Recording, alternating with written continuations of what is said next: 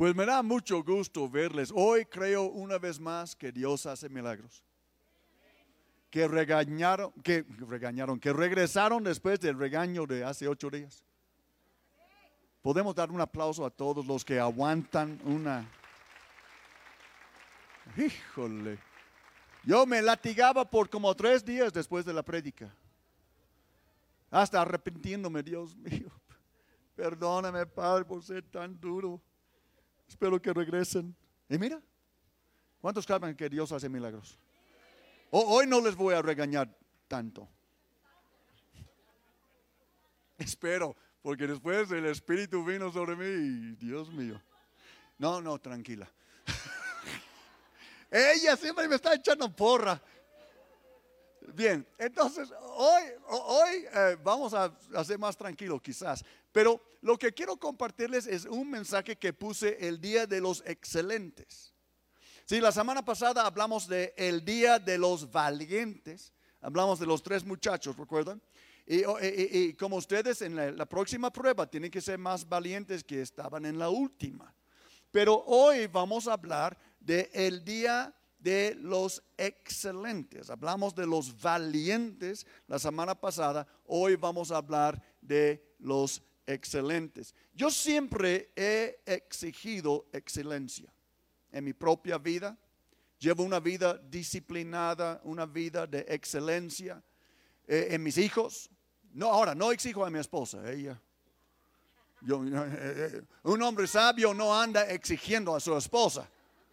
Le, va motivando, le va liderando, le va conquistando, pero no exigiendo. Eso te va a salir mal, varón. Pero eh, eh, eh, siempre he exigido a mí mismo, siempre he exigido a mis hijos, siempre he exigido a mis empleados que seamos excelentes. Ahora, muchos no entienden qué es la excelencia. Hace años yo, en mis estudios de liderazgo y todo ese rollo de desarrollo personal, descubrí un principio o me vino en alguna forma, no recuerdo. A veces Dios me muestra cosas, pero puse en un papelito y lo pegué en la oficina por todos lados esto. La excelencia no es la perfección. Es lo mejor posible bajo las circunstancias. Es la definición que yo prefiero. Ahora, esa no es la, la definición del diccionario, de esto no estoy seguro qué es, pero así es como yo puedo aceptar o entender la excelencia. Porque nadie, no, no es justo que nosotros esperamos perfección de nadie, yo creo. Ahora, Dios sí puede porque Dios es perfecto. De hecho, hay un texto que yo no sé qué hacer con ello, donde la Biblia, Dios dice, sean perfectos como yo soy perfecto. Yo digo, híjole, ¿cómo voy a hacer esto? Pero por lo menos entiendo mi necesidad por Dios. Pero Dios puede demandar perfección, Dios puede exigir perfección porque Dios es perfecto. Pero ¿hay alguien aquí perfecto? Yo no soy perfecto y no conozco a nadie perfecto, solo, no, ningún ser humano perfecto excepto Cristo. Y Él ya está en el cielo. Entonces en la tierra no conozco a nadie perfecto. Entonces, si nosotros no somos perfectos, tampoco podemos exigir perfección. Pero porque no podemos exigir perfección, quiere decir que todos debemos de vivir al y se va. Porque no podemos exigir perfección. Todo uno debe de, vivir como quiera, al nivel que quiera, trabajar como quiera. No, porque la excelencia no es la perfección, pero sí es lo mejor posible bajo las circunstancias. Lo mejor que tú puedes producir con la educación que has tenido la oportunidad de tener, la experiencia que tienes, ¿sí? la genética que tienes, la salud que tienes, todo lo que Dios te haya dado, viene con una, un precio de producción. A quien mucho da, mucho pide. Y si Dios te ha dado mucho, mucha habilidad, mucha inteligencia, muchas oportunidades, mucha X. Entonces Él va a esperar de ti un nivel de excelencia congruente con todo lo que Él ha invertido en tu vida. ¿Cuántos me están entendiendo? Sí. Ese es el día de los excelentes. Pensando en tu propia vida, no vas a decir nada en voz alta, pero pensando en tu propia vida, ¿cómo calificarías tu nivel de excelencia? Si, si vamos a tomar excelencia de 0 a 10, 0 es que no sirves para nada y mejor que, que Dios te lleve de una vez. Nadie, nadie aquí es un cero, ¿verdad? si, así piensas de ti mismo, necesitas liberación. Ese es segurísimo, ¿verdad? Yo espero que nadie aquí piense que es un cero. Pero vamos a, nada más para reflexionar, pensar en cero es un bueno para nadie. nada, como, el, cuñado, quien conoces por allá. Bien, bien. Y, y el 10 es la persona más excelente que tú puedes imaginar, considerando la inversión que Dios ha hecho en esta persona. Porque Dios no invierte lo mismo en todos. Algunos tienen más oportunidades que otros. ¿sí? Jesús lo expresó con los talentos. Uno recibió 10, otro 5, otro 1. Según su capacidad. Pero Dios esperaba un incremento en su inversión en cada uno. Y aquel que no trajo una utilidad fue maldecido y echado afuera eh, eh, donde, donde rechinan los dientes. Sí, entonces, bien, 0 a 1, nada más piensa, ¿cuál es mi número? ¿Ok? ¿Ya todos tienen su número? Ok, bien. No te condenes nada más. Tampoco te imagines la gran cosa si no estás produciendo. Pero es bueno que, que nos examinemos.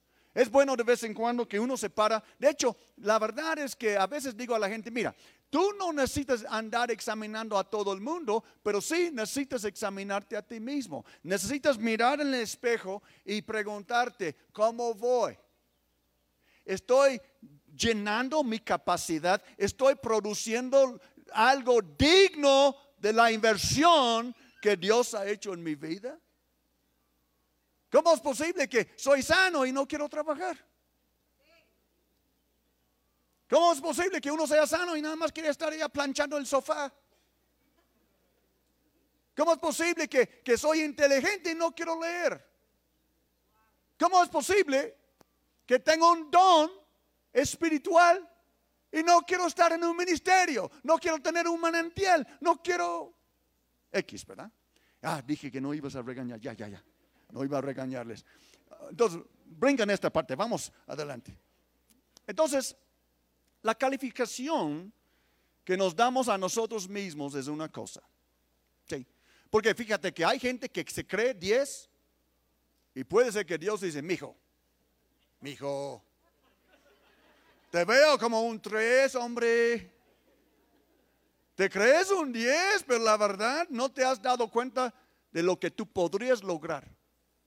De hecho, yo en, mi lectura, en mis estudios, eh, algo interesante que he, descubierto, eh, cuando hay un grupo de fuerzas especiales militares, eh, leo, he leído un poco de esto, pero de, mi propio país, dicen que uh, parte del chiste es que nadie, estos soldados que son los élites, pero aún así, cuando ellos entran en el entrenamiento, no se dan cuenta de lo que son capaces de hacer hasta que sean empujados hasta su límite. Y después llegan al límite y los empujan aún más lejos. Sí, y la verdad es, aunque si uno crea que es un 10 o un 9 o un 8, puede ser que no por flojo, pero simplemente la persona no entiende cuánta capacidad que realmente tiene. Y Dios podría decirte, mi hijo, tú te crees un, un, un 10, pero la verdad eres un 8, porque aunque has dado todo lo que tú crees posible, yo puedo estirarte, yo puedo empujarte, Tú puedes lograr más de lo que tú crees si tú solo confías en mí. Podemos dar un aplauso a aquel que vive, aquel que nos estira, aquel que nos ayuda, aquel que nos empuja. Entonces, pues, es una cosa creer lo que somos, pero ¿cómo será la calificación que Dios nos da? Y lo importante no es la calificación, bueno, es importante, pero no es solo lo que Dios, la calificación que Dios te daría hoy. pero la calificación que Dios te dará cuando tú tienes que comparecerte delante de Él. Porque cuando tú y yo nos comparezcamos delante del Señor, vamos a rendir cuentas por los hechos cumplidos en esta vida. Vamos a rendir cuentas si hicimos la voluntad de Dios o no. Yo no quiero llegar al cielo. Y a lo mejor Dios me dio la capacidad de ser un 8 y yo llego con, la, con un 4 creyendo que era un ocho. Y Dios dice, no, mi hijo, solo utilizaste la mitad de las habilidades que yo te di. Porque estabas muy distraído haciendo otras cosas. Que Dios nos ayude. Cuando estuvimos en Tehuacán, ¿cuántos hombres fueron a Tehuacán conmigo? Pueden levantar la mano. Vamos a dar un aplauso a todos estos valientes que fueron a Tehuacán. Fue tremendo.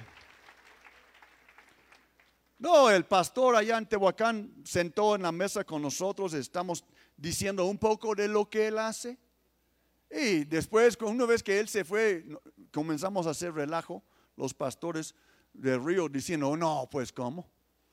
Si yo pidiera, sí, sí, sí, sí, a veces líderes de manantial no, van a, no se van a enojar conmigo, pero e, e, él nos dijo que él se reúne con sus líderes de células cada lunes. Y si no escuché mal, me parecía como por dos horas, dos horas y media. Yo dije, no, si chillan nada más por una vez al mes. ¿Cómo crees? Yo no sé cómo podríamos hacer esto. Sí, pero la diferencia es que ellos tienen una gran iglesia que está impactando toda la nación de México. Si nosotros tenemos una palabra profética que somos la Antioquía de México. Ahora, nosotros, la profecía está aquí y nosotros estamos aquí. La profecía no va a bajarse a nuestro nivel. Nosotros tenemos que subir al nivel de la profecía. Amén. Dios, cuando Dios te da una profecía, siempre es algo imposible, siempre es algo muy lejos de ti. Una verdadera profecía tú no puedes cumplir solito. Pero todo lo puedes por Cristo que te fortalece. Tú tienes que decir, wow, Dios mío, esta profecía está tan arriba de lo que, de donde yo estoy. Sé que solo con tu ayuda voy a poder alcanzar esta profecía. Pero hoy voy a comenzar a esforzarme a conectar con la divinidad para poder llegar al nivel de mi destino. Podemos darle gloria. Mm. Entonces, ¿pueden poner mi imagen? No, de la Virgen o nada así, van a ver. Eh, ahí está. De San Randy, de Tlacuilocan. ¿Alguien sabe quién es este señor en, en la foto? ¿En la pintura? Es Daniel. Daniel en el foso de los leones. ¿Cuántos conocen la historia? Si nosotros que hemos sido cristianos por un poco de tiempo, a lo mejor ya escucharon de esta historia. Gracias a Dios que Dios nos dejó en la Biblia un ejemplo de inspiración, que es el profeta Daniel. Daniel nos va a demostrar las dos caras de la excelencia. La excelencia tiene cuántas caras? Dos caras, vamos a verlo hoy. Y enseñarnos por qué es tan importante que vivamos en ella. Dios quiere que vivamos en la excelencia. Digan conmigo, Dios quiere que yo viva en excelencia. no, nada de la y se va. Ya merito. Mañana. ¿Sí? No, excelencia. No. Bueno, Dios sí puede pedirte perfección, pero no, no voy a hablar de perfección. Voy a hablar de excelencia. Lo mejor posible bajo las circunstancias. Si pueden acompañarme de pie, vamos a leer Daniel capítulo 6. Amén. Ánimo, hermanos, ánimo, ánimo. Vamos a leer la Biblia. Es, es, largo el texto, voy rápido, pero les tengo en la pantalla para que lo pueden seguir, me pueden seguir con la vista. ¿Listos?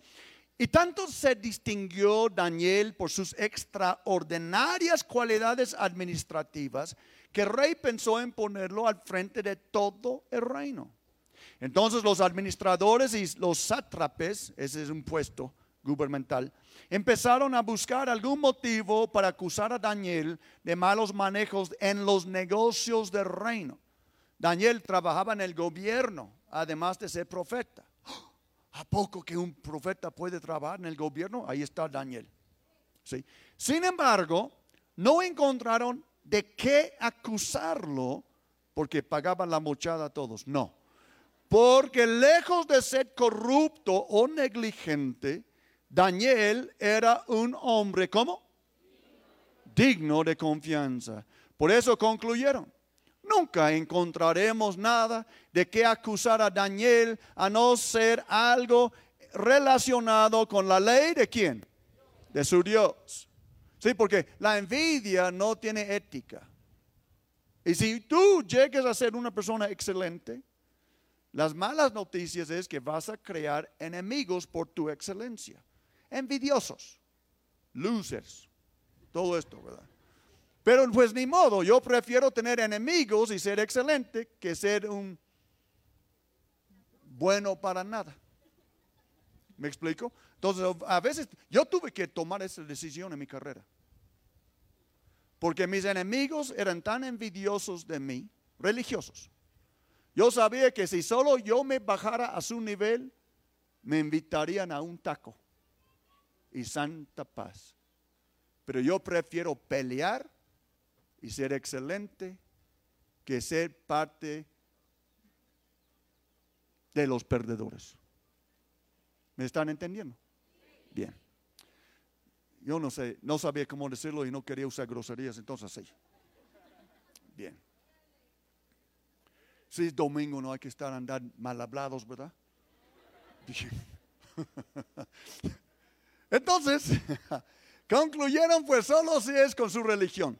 Formaron entonces los administradores y sátrapes una comisión para ir a hablar con el rey y estando en su presencia le dijeron que viva su siempre para siempre su majestad el rey Darío. ¿Dónde está Darío? Vi a Darío chico por acá, ¿dónde estaba? ¿No lo vi? Ah, era una visión. No vino. Dile que prediqué de su, ¿cómo se llama? Su tocayo y no vino.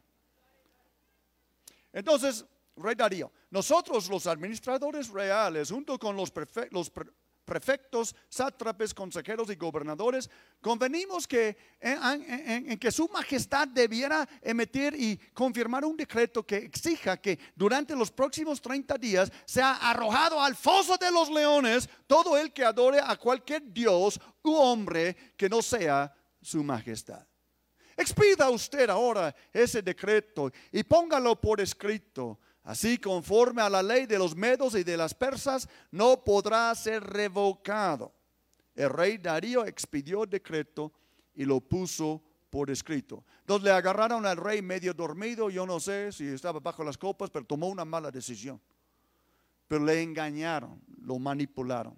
Versículo 10. Cuando Daniel se enteró de la publicación del decreto, se fue a su casa y subió a su dormitorio, cuyas ventanas se abrían en dirección a Jerusalén, porque estaba en Babilonia. Allí se arrodilló y se puso a orar y a alabar a Dios, pues tenía por costumbre orar cuántas veces? Tres veces al día. Algunos de ustedes una vez a la semana ya son santos. Tres Yo he pensado muchas veces, yo debo de intentar hacer esto. Después digo, no, ¿cuándo lo voy a hacer? Tres veces al día, pero por lo menos por lo menos una vez. Entonces, ese es excelente. Ese es un nivel 10. ¿sí? Tres veces al día. Cuando aquellos hombres llegaron y encontraron a Daniel orando e implorando la ayuda de Dios, Fueron a hablar con el rey respecto al decreto real. ¿No es verdad que su majestad publicó un decreto? Según entendemos, todo el que nos en los próximos 30 días adore a otro dios o hombre que no sea su majestad será arrojado al, al foso de los leones. El decreto sigue en pie, contestó el rey. Según la ley de los medos y las persas no puede ser derogado. Ellos respondieron, pues Daniel que es uno de los exiliados de Judá, no toma en cuenta su majestad ni el decreto que ha promulgado. Todavía sigue orando a Dios, a, Dios, a su Dios tres veces al día. Cuando el rey escuchó esto, se deprimió mucho y se, se propuso salvar a Daniel, así que durante todo el día buscó la forma de salvarlo. Pero aquellos hombres fueron al ver al rey y lo presionaron, imagínense no olvide su majestad que según la ley de los medos y los persas, ningún decreto ni edicto emitido por el rey puede ser derogado. El rey entonces, el rey dio entonces el orden. Y Daniel fue arrojado al foso de los leones. Ahí el rey animaba a Daniel, que tu Dios a quien siempre sirves se digne salvarte. Trajeron entonces una piedra y con ella taparon la boca de la, del, fosa, del, foso. El rey lo selló con su propio anillo y con él de sus nobles para que la sentencia contra, contra Daniel no pudiera ser cambiada. Luego volvió a su palacio y pasó la noche sin comer y sin divertirse y hasta el sueño se le fue. hasta el sueño. Tan pronto Daniel Tan pronto como eh, amaneció, se levantó y fue al foso de los leones. Ya cerca, lleno de ansiedad, ese es el rey, gritó, Daniel, siervo del Dios altísimo o de Dios viviente, ¿pudo tu Dios a quien sirves salvarte de los leones? Que viva su majestad por siempre, contestó Daniel desde el el foso. Mi Dios envió a su ángel y le cerró la boca de a los leones. No me han hecho ningún daño porque Dios bien sabe que soy inocente. Tampoco he cometido nada malo contra su majestad. Sin ocultar su alegría, el rey ordenó que sacaran del foso a Daniel. Y cuando lo sacaron, no se halló en un solo rasguño, pues Daniel confiaba en Dios. Entonces el rey mandó traer a los que falsamente lo habían acusado y ordenó que los arrojaron al foso de los leones.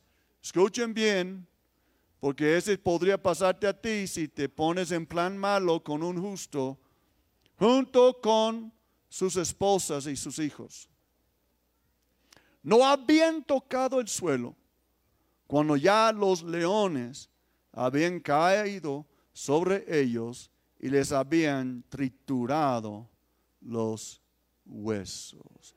Extienden sus manos hacia la palabra, las pantallas, y digan conmigo, amén y amén. Pueden tomar asiento. Ya puedes pasar, ya al teclado. Hoy voy rápido. Hoy voy con todo. Justo cuando iba a ir al baño. Va a estar aquí aguantando. ¿Estás bien? ¿Aguantas? Bien. Ando, ando, ando. ¿Aguantas o andas? ¿Aguantas? Sí, bien. Sí, si no sube, nunca termino estás aquí para mantenerme moviendo en la dirección correcta. Hay dos caras de la excelencia que les compartí, que es capacidad y carácter.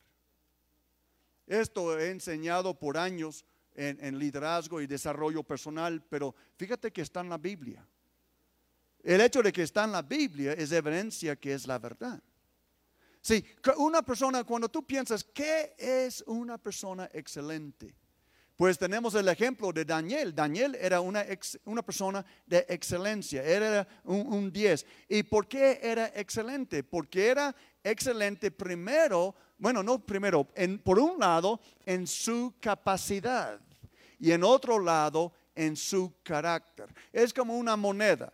Eh, las dos caras de la moneda que se llama la moneda de excelencia, que por cierto no es bronce, no es cobre, no es plata, es oro. Sí, las dos caras de la moneda de excelencia es capacidad y carácter. La Biblia dice, les recuerdo en versículo 3, y tanto se distinguió Daniel por sus extraordinarias cualidades administrativas que el rey pensó en ponerlo al frente de todo el reino. Si dejan este texto un ratito. Si esto muestra la capacidad, extraordinario capacidad, cualidad administrativa. Si Daniel no fue excelente porque él pagó una plaza. Daniel no fue excelente porque él sobornó a alguien para darle un puesto. Daniel era excelente porque era el mejor en el reino en su trabajo. Quiero decirles ahora, excelencia no significa para mí o para ti que tenemos que ser extraordinario, tener extraordinarias cualidades administrativas. No. Excelente, cuando hablamos de capacidad, escuchen bien esto. ¿Qué es excelente en mis capacidades? En lo que yo me dedico, yo debo de hacer lo mejor posible bajo las circunstancias.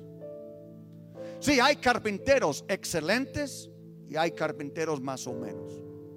Hay plomeros excelentes y hay plomeros eh, más o menos. Hay, hay deportistas, médicos, pastores, lo que quieras, cualquier cosa. El chiste es esto, si tú quieres ser excelente, tienes que pensar, ¿qué es el mío?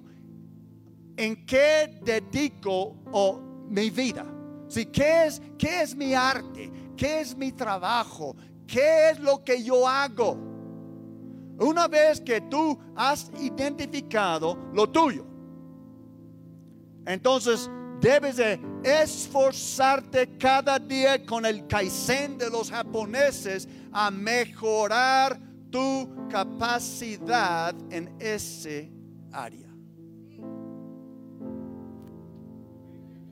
Por ejemplo, y, nadie puede escapar eso.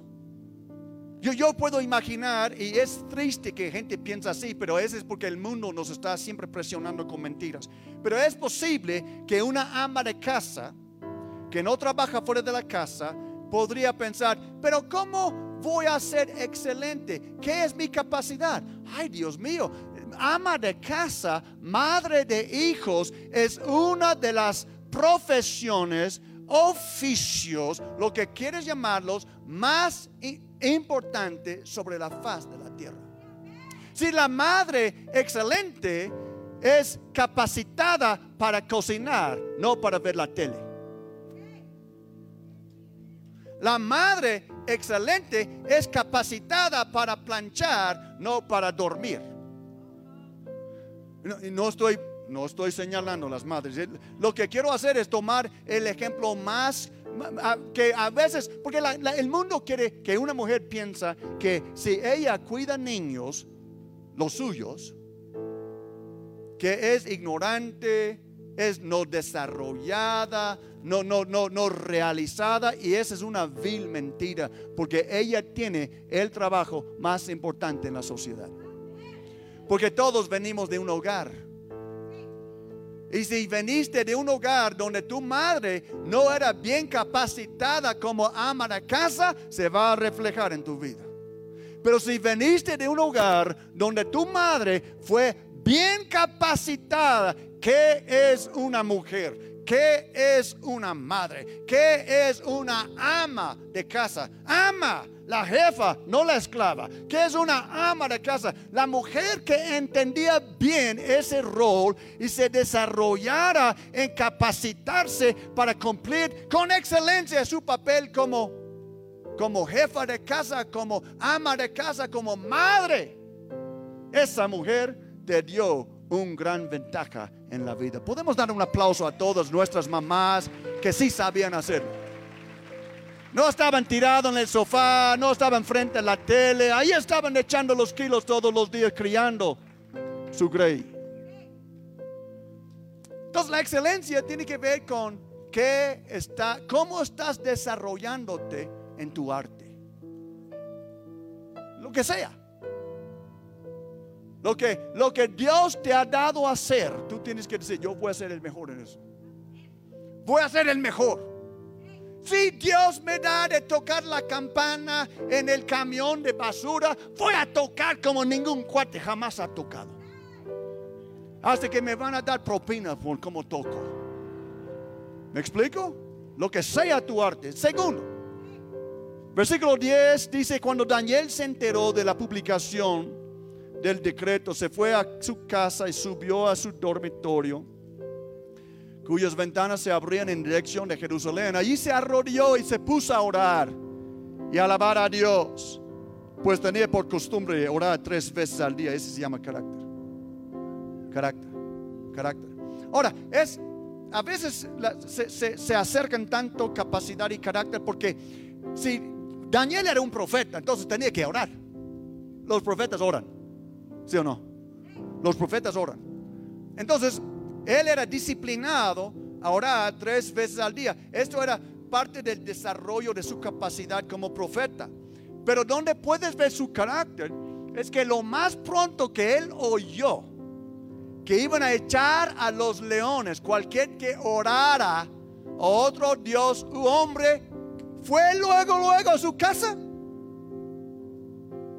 e hizo lo que siempre hacía. Porque tenía carácter.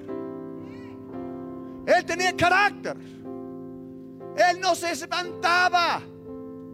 Él entendía el riesgo. Él sabía más que nadie la ley de los persos, las persas y los eh, medos, o como fuera. Él sabía que estaba poniendo la soga. Pero él no pudo por el carácter adentro de él negar a Dios sus oraciones y sus alabanzas y sus plegarias 30 días porque unos envidiosos le habían tendido una trampa. Carácter, carácter, carácter, carácter. El albañil que no hace las cosas al aire se va, más con lo mejor posible considerando las herramientas que tiene, considerando todo. Expresa su capacidad cuando tú ves la casa. Y expresa su carácter cuando no roba nada del trabajo. Sí. Así, es. El mecánico cristiano demuestra la excelencia de su capacidad cuando Él puede detectar el problema en el auto, reparar el auto lo más rápido posible y demuestra su carácter cuando te dice cuánto debes. Cuando Él te dice cuánto debes. Siempre va a haber oportunidades de, robar. Siempre va a haber oportunidades de exagerar las cuentas. Pero gente excelente no hace eso. La gente de excelencia es, son los mejores en su arte y son honestos cuando tiene que cobrar sus servicios. Es triste los cristianos que han caído en la trampa de engañar a sus hermanos. Porque puede ser que alguien tiene la capacidad, pero si no es muy honesto, o bien honesto, pero no tiene la capacidad y echa a perder lo que está haciendo.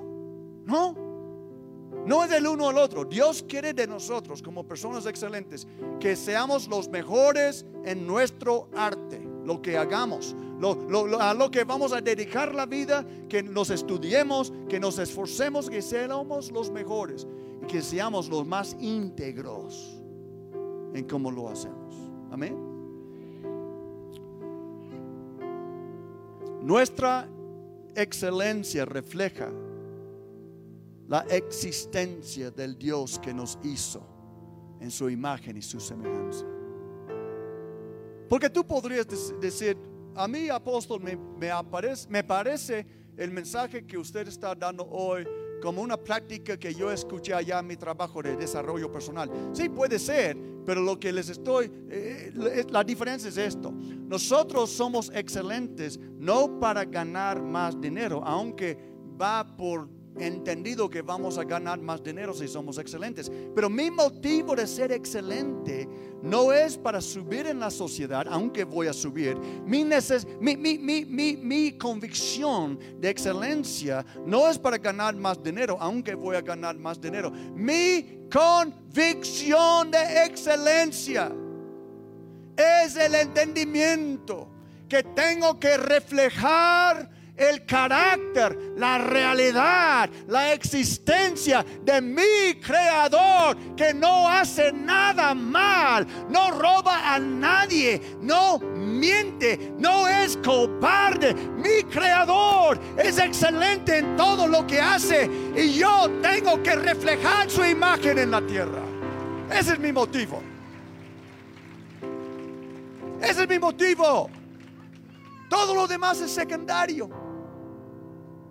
Todo lo demás es secundario. Porque con Daniel no ganó más dinero por darle, echaron a los leones. Daniel no estaba pensando en lo que él iba a sacar de la situación por ser excelente. Daniel era excelente porque Daniel era siervo de Dios. Y se demuestra su carácter cuando llegó el día, cuando alguien le dijo, si tú sigues operando en este nivel de excelencia, de, capacidad y carácter, vas a, ser, vas a ser echado a los leones. Y como, que, como si Daniel dijera, yo no puedo dejar de ser excelente. Porque mi Dios es excelente. Mi Dios merece mi excelencia hasta lo último respiro. Entonces voy a abrir mis ventanas, doblar la rodilla y orar a mi excelencia, que es mi Dios. Podemos darle gloria. Aleluya. Entonces, les quiero dar un tip para ya comenzar a aterrizar esto. Quiero terminar antes que las lluvias. Vengan, alguien dígame. Anímenme porque si no sigo de largo. ok, mira. Les quiero dar un tip en cuanto a su excelencia. Es algo que pueden poner en práctica mañana. Los excelentes guardan fidelidad en sus compromisos terrenales. Si los excelentes no son traidores. Amén. Y sabemos nosotros que hemos estudiado la historia que los tlaxcaltecas tampoco son traidores. Son guerreros. Hay una diferencia. No puedes traicionar a un enemigo, solo puedes traicionar a un amigo. ¿Saben eso? Por eso es una farsa que la historia mexicana tacha a los tlaxcaltecas como traidores. Ese es ignorante. No existía un México para traicionar. Eran varias naciones. No, eh, no, existía México como hoy existe México. Y de todos modos, tú no puedes traicionar un enemigo, eso se llama guerra. Y es, es válido. ¿Sí? Entre naciones.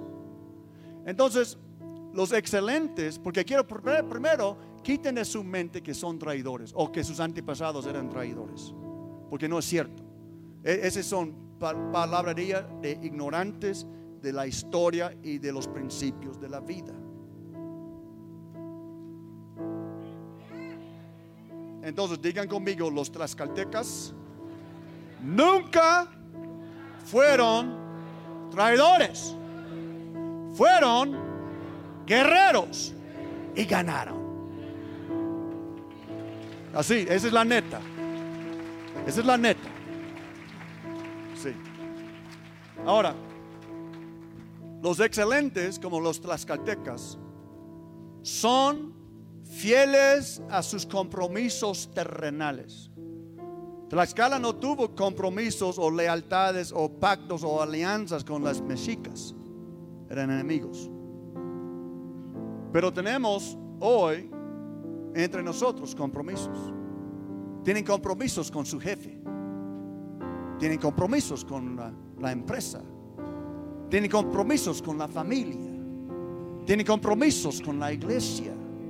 Y lo que Daniel nos enseña es que los excelentes guardan fidelidad a sus compromisos terrenales sin olvidar que Dios es primero en todo.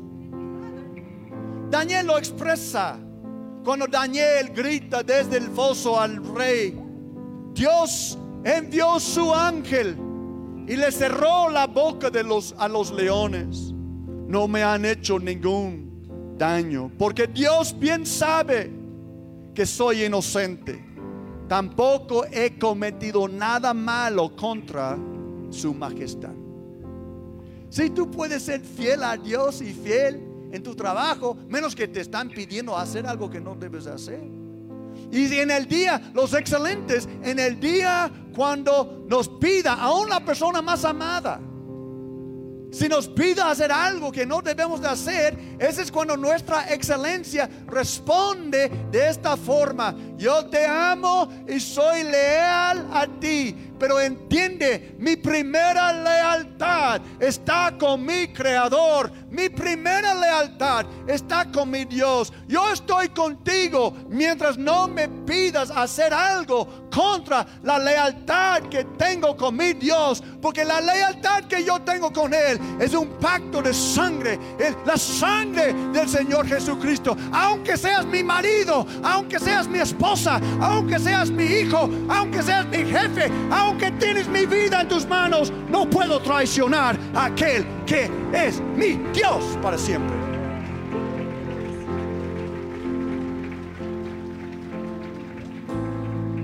A fin de cuentas, nuestro compromiso a la excelencia, primero con Dios y después con los hombres, es lo que trae la bendición de Dios sobre nuestra tierra. Sí. ¿Se, ¿Se, imaginan si Daniel hubiera dejado de orar por temor a los leones? ¿Tú crees que Dios hubiera bendecido a Babilonia si Daniel dejara de orar? No. ¿Se imaginan si los tres muchachos hubieran doblado la rodilla delante de un maldito estatua de oro por temor al horno. ¿Tú crees que Dios hubiera bendecido a Nabucodonosor o a Babilonia? No. Pero a fin de cuentas, por la excelencia de los tres muchachos hebreos, por la excelencia de Daniel el profeta, la bendición de Dios estaba con él y con ellos. Y cuando Dios bendice bendice a sus hijos, bendice a su alrededor. Podemos darle gloria al Señor. Ya pueden comenzar a ministrar abajo.